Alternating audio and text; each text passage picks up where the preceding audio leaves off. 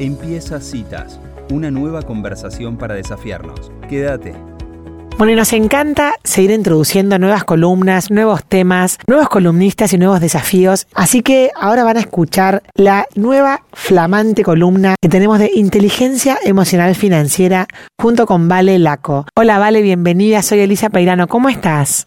Muy bien, muy bien. Qué lindo estar acá nuevamente, Elisa. Me encanta hablar con vos y con todo el equipo de Citas de Radio. Nos encanta que ya sea una columna en sí misma, porque hoy hablábamos en la mesa antes de empezar, eh, antes de presentarte, de que para algunos es evidente la emoción está asociada al dinero y para otros no es tan evidente, ¿no? Entonces me encanta el nombre que elegiste para la columna, que ya es tu marca personal, que es inteligencia emocional financiera. ¿Qué hace lo emocional adentro de lo financiero, Vale? Hace a todo, sinceramente. Eh, realmente para mí es clave el aspecto emocional de lo financiero, porque muchas veces nosotros pensamos que decidimos desde la conciencia, ¿no?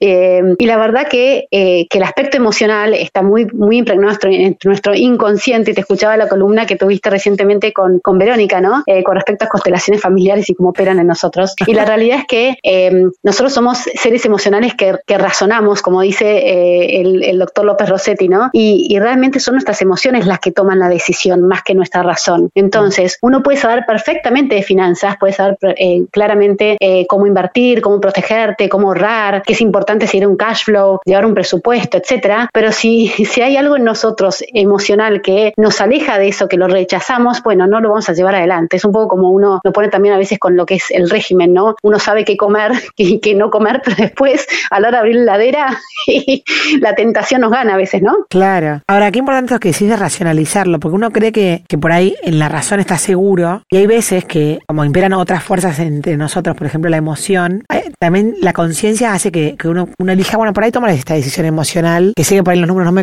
no me conviene, pero en el fondo lo quiero hacer igual, por ejemplo, ¿no? Totalmente, Totalmente. Bueno, yo muchas veces hago la pregunta de, ¿este es una buena inversión emocional y o financieramente, no? O sea, porque muchas veces sabemos que quizá no es la mejor inversión, por ejemplo, tener la casa propia. Sin embargo, porque uno puede poner invertir ese capital, ¿no? Si, eh, eh, sin embargo, emocionalmente es una excelente inversión porque te da ese territorio, ese techo, esa estabilidad, ese piso para partir de ahí crecer, ¿no? Eh, y para mí tiene que ser justamente una excelente em, eh, decisión emocional que tenga sentido con nuestro estilo de vida. Y ahí voy con, lo que para mí es la inteligencia emocional financiera. O sea, yo creé este concepto fusionando la inteligencia emocional de, de, Howard, de em, Daniel Goldman con el concepto de inteligencias múltiples de Howard Gardner, ¿no? Y dije, bueno, tiene que haber una inteligencia emocional financiera. Y, y cuando hablo de esto me refiero a cómo lograr que nuestro dinero, que el dinero sea un recurso, no un fin en sí mismo, que sea un recurso súper necesario hoy en día para poder vivir el estilo de vida que queremos, ¿no? En coherencia con lo que es realmente importante para nosotros. Y ahí, bueno, va toda la gestión emocional y financiera del dinero. Qué bueno esto que decís que sea un recurso, un medio para, ¿no? Porque mm, pareciera como que a veces como que nos confundimos que es un fin en sí mismo, ¿no? El para nos, nos, Totalmente. nos proyecta hacia el futuro para, para pensar algo más allá. Totalmente. Y sí, y en ese sentido comprender que es un recurso esencial hoy en día. En el mundo en que hoy vivimos, necesitamos dinero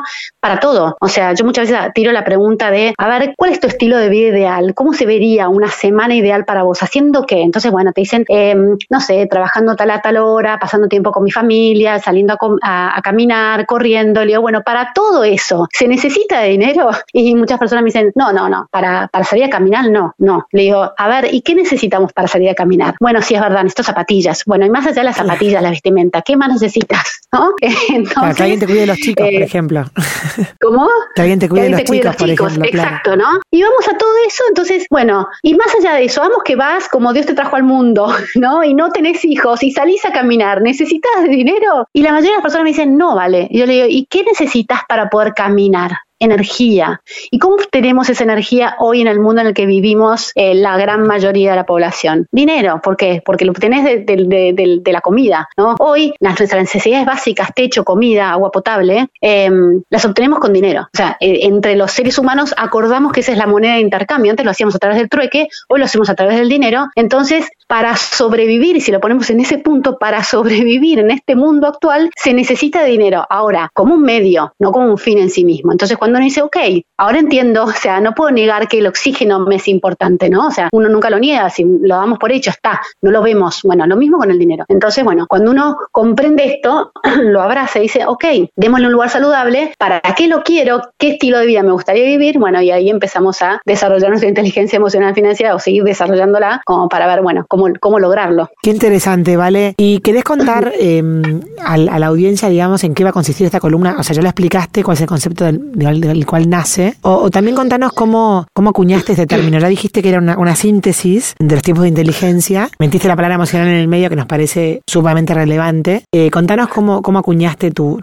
tu, marca. Bueno, todo nació eh, realmente, Elisa y a todos los que nos están escuchando, de una historia personal, una crisis económico-financiera personal. Yo en este momento tengo 46 años, pero cuando tenía 35 vivíamos en, en Chile junto con mi marido y teníamos dos hijos, uno de 5 o 6, uno de 6, uno de 4 y una beba recién nacida, o sea, cuando apenas después nace mi hija, nosotros vivimos en Chile, y nace nuestra hija y a los 20 días de que nace nuestra hija lo despiden a mi marido de su trabajo. Nosotros habíamos vivido anteriormente nueve años en Inglaterra, o sea, veníamos de todo un recorrido de vivir afuera, vivimos nueve años allá, renunciamos a todo en Inglaterra para irnos a Chile y cuando llegamos a Chile, a, tan solo un año de vivir ahí, o sea, no como expatriados, sino como, como empleados allá locales, lo despiden a mi marido del trabajo. Y mi reacción emocional frente a esta situación fue hoy súper iluminadora y hoy la agradezco, pero en ese momento no estaba nada contenta.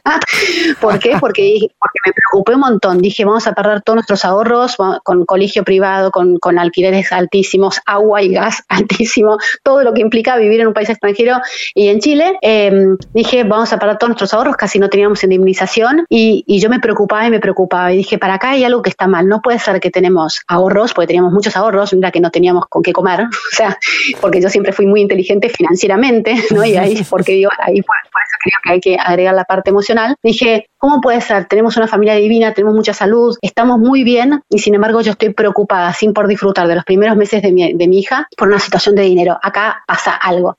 Y ahí fue cuando empecé a hacer todo un recorrido de, de transformación personal, estudiando sobre la psicología del dinero y me di cuenta que tenía que ver con mi personalidad financiera, con mis creencias en relación al dinero, con las historias de vida que yo había vivido con mi dinero y hoy también veo desde el transgeneracional, ¿no? Cómo eso impacta, impactaba en cada decisión que yo tomaba con el dinero y cómo lo significaba que falta de dinero para mí era falta de seguridad, ¿no? Mm. Em, y en este proceso yo descubro que el 75% de la población mundial sufre estrés por temas de dinero, no era la única. ¿Y por qué es que tantas personas sufren estrés por temas de dinero? ¿Y por qué? ¿Quién tuvo educación financiera? Nadie. O sea, realmente recién ahora están empezando a dar la importancia, están empezando a dar ciertas horas eh, en la secundaria, por ejemplo, acá en, Cava, em, de educación financiera, ¿no? Entonces, nadie tuvo educación financiera y menos eh, educación emocional, ¿no? ¿no? No, no había educación emocional y menos en relación al dinero, en cuanto a cómo nos vinculamos. De hecho, fue, fue y lo es todavía un tema bastante tabú. Mm. Entonces, un tema que no sabemos y que encima no lo podemos hablar, por supuesto que uno se va a estresar, ¿no? Y después la culpa que el dinero genera, etcétera. Y ahí fue cuando dije, eh, ah, tengo que dar un giro importante en mi carrera profesional, después de muchos años dedicarme a lo que es eh, la psicopedagogía. Yo soy licenciada y profesora en psicopedagogía. Empecé a, profundizar en esto, me recibí como productora asesora de seguros, hoy también soy coach financiera y desarrollé este concepto de inteligencia emocional financiera porque para mí la parte emocional, y por eso siempre la pongo adelante, es clave para justamente gestionar bien a nuestro dinero. O sea, o sea, y bueno, y desarrollé todo un método para, para acompañar a las personas a que la vayan desarrollando y vivan esta vida en coherencia con lo que es realmente importante para uno. Valeria, soy Angie, ¿cómo estás? Muy bien, ¿y vos? Muy bien, me parece súper interesante este espacio que vamos a tener con vos. Bueno, por todo esto que traes y también porque siempre, o sea, o se escucha mucho el o sea, como atributos al dinero malos, ¿no? Como que vos le preguntas a la persona qué, qué es el dinero, es la plata, y en general siempre es problemas, eh, malos momentos, discusiones, una porquería, o no es lo importante, ¿no? Como que hay muchas cualidades eh, que se, se, ponen al dinero, que no sé si es algo cultural o, o, qué será, pero que también genera como algo atorado. Un rechazo. Claro, un rechazo, mm. o como que si, no sé, hablar de dinero está mal, o o, si pensás que es importante y lo decís, por ahí sos mirada como, bueno, no es lo que importa, ¿no? Como si hubiera una cosa de concepto materialista. Mm, materialista, como algo de criterio ahí que es como que ni siquiera está permitido decir para mí es importante o es lo primero, viste como que no sé si lo es o no, pero es otra discusión. Pero como que tiene una mala prensa ya de movida. Totalmente, totalmente. Y justamente en eso es donde yo me enfoco principalmente, porque son esas creencias en relación al dinero las que hacen que nosotros rechacemos al dinero en nuestra vida, ¿no? O sea, inclusive lo que acabo de decir con respecto a que el dinero atraviesa todos los espacios de nuestra vida y lo necesitamos para sobrevivir, muchos de los oyentes van a decir, no, no, para, para, vale, no es tan así, ¿no?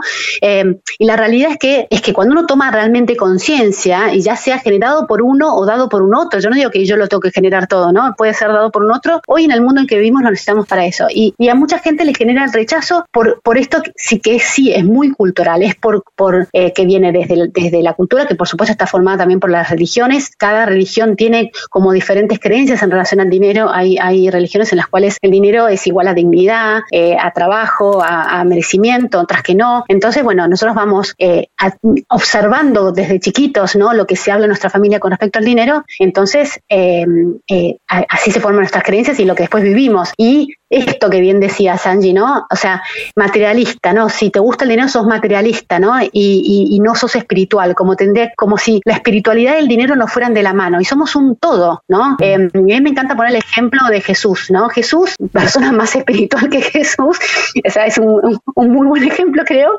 Entonces, ¿y qué hacía él? Él multiplicaba los panes, ¿no? O sea, eh, tenía una, una, una, una, capacidad de materializar impresionante, ¿no? Eh, entonces, eh, no es que él vivía pobre, desde, la pobreza, ¿sí? O sea, él tenía capacidad de materializar, entonces todos lo tenemos esa capacidad y, es parte del todo nuestro, o sea, de hecho somos materia, ¿sí? Nuestro cuerpo es materia.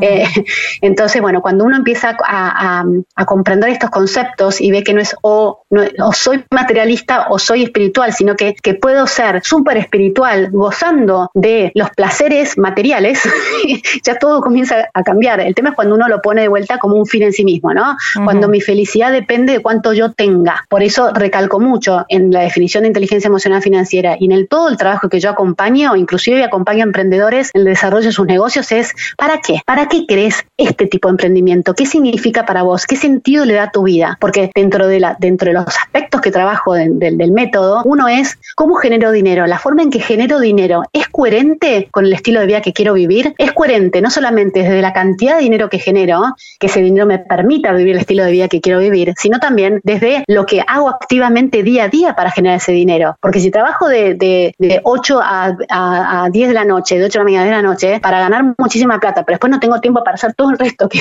hacen a mi estilo de vida, y bueno, claramente la estoy pifiando, no está yendo de la mano, o sea, no está siendo coherente con el estilo de vida que quiero. Entonces hay que revisar ese modelo para ver otras formas de generar dinero que sí sean coherentes con, con la vida que me es realmente importante para mí, ¿no? Me parece súper interesante, Vale, todo lo que estás charlando y, retomo uno de los puntos que dijiste porque por eso por eso fue que dijimos este año vamos a hacer la columna en citas, porque creo que la educación financiera está en déficit, porque como decís vos, el dinero atraviesa toda nuestra vida en, en cualquier cosa que uno quiera emprender. Eh, creo que es una deuda eh, educativa contemporánea, porque realmente eh, todos nos vemos, eh, digamos, en la obligación de administrar nuestro dinero sin haber tenido las herramientas o, o, por lo menos a los ponchazos aprendiendo con la práctica misma, ¿no? Así que todo lo que vamos a reflexionar, conversar y aprender sobre este tema nos parece realmente muy útil y valioso. Así que me parece buenísimo inaugurar esta columna de esta manera. Genial, genial. Yo feliz de ser parte porque la verdad que realmente es, tal el impacto que genera en cada uno y también los vínculos con los demás, o sea, todo el aspecto de la persona financiera y cómo nos vinculamos con un otro, que bueno, ya lo haremos, iremos desarrollando, pero nuestro vínculo con el dinero también eh, condiciona mucho nuestro vínculo con los demás, ¿no? Y, muchas veces vemos quiebras que se generan por temas de dinero, ¿no? Mm. Y, bueno, de hecho, yo como siempre digo, soy mi primera alumna, lo arranqué a esto porque yo necesité sanar mi relación con el dinero y mi relación con el dinero tenía mucha historia detrás por muchas quiebras que yo viví en mi historia claro. temas de dinero. Es que decir, no puede ser que por temas de dinero o por culpa del dinero, ya te lo culpaba el dinero, ¿no? Y eso es lo que hace mucha gente, por culpa del dinero, eh, eh, ellos se separaron, ellos discutieron, ellos no se hablan más y de verdad el dinero no tiene ninguna culpa, es por temas de dinero mencionados, ¿no? Entonces eh, realmente es como se puede prevenir muchísimo y, nada, vivir una vida en más sintonía y armonía, ¿no? Espectacular. Vamos a invitar a nuestra audiencia a que si quiere saber más de vos, se metan en valelaco.com y va a tener un montón de información para seguir investigando sobre este tema. Genial, espectacular. Buenísimo, Vale. Nos encontramos en la próxima edición. Muchísimas gracias. Un placer enorme. Nos vemos en la próxima. Que tengan un lindísimo día. Beso grande. Adiós. Bueno, y así pasaba Valeria Laco hablando de inteligencia emocional financiera.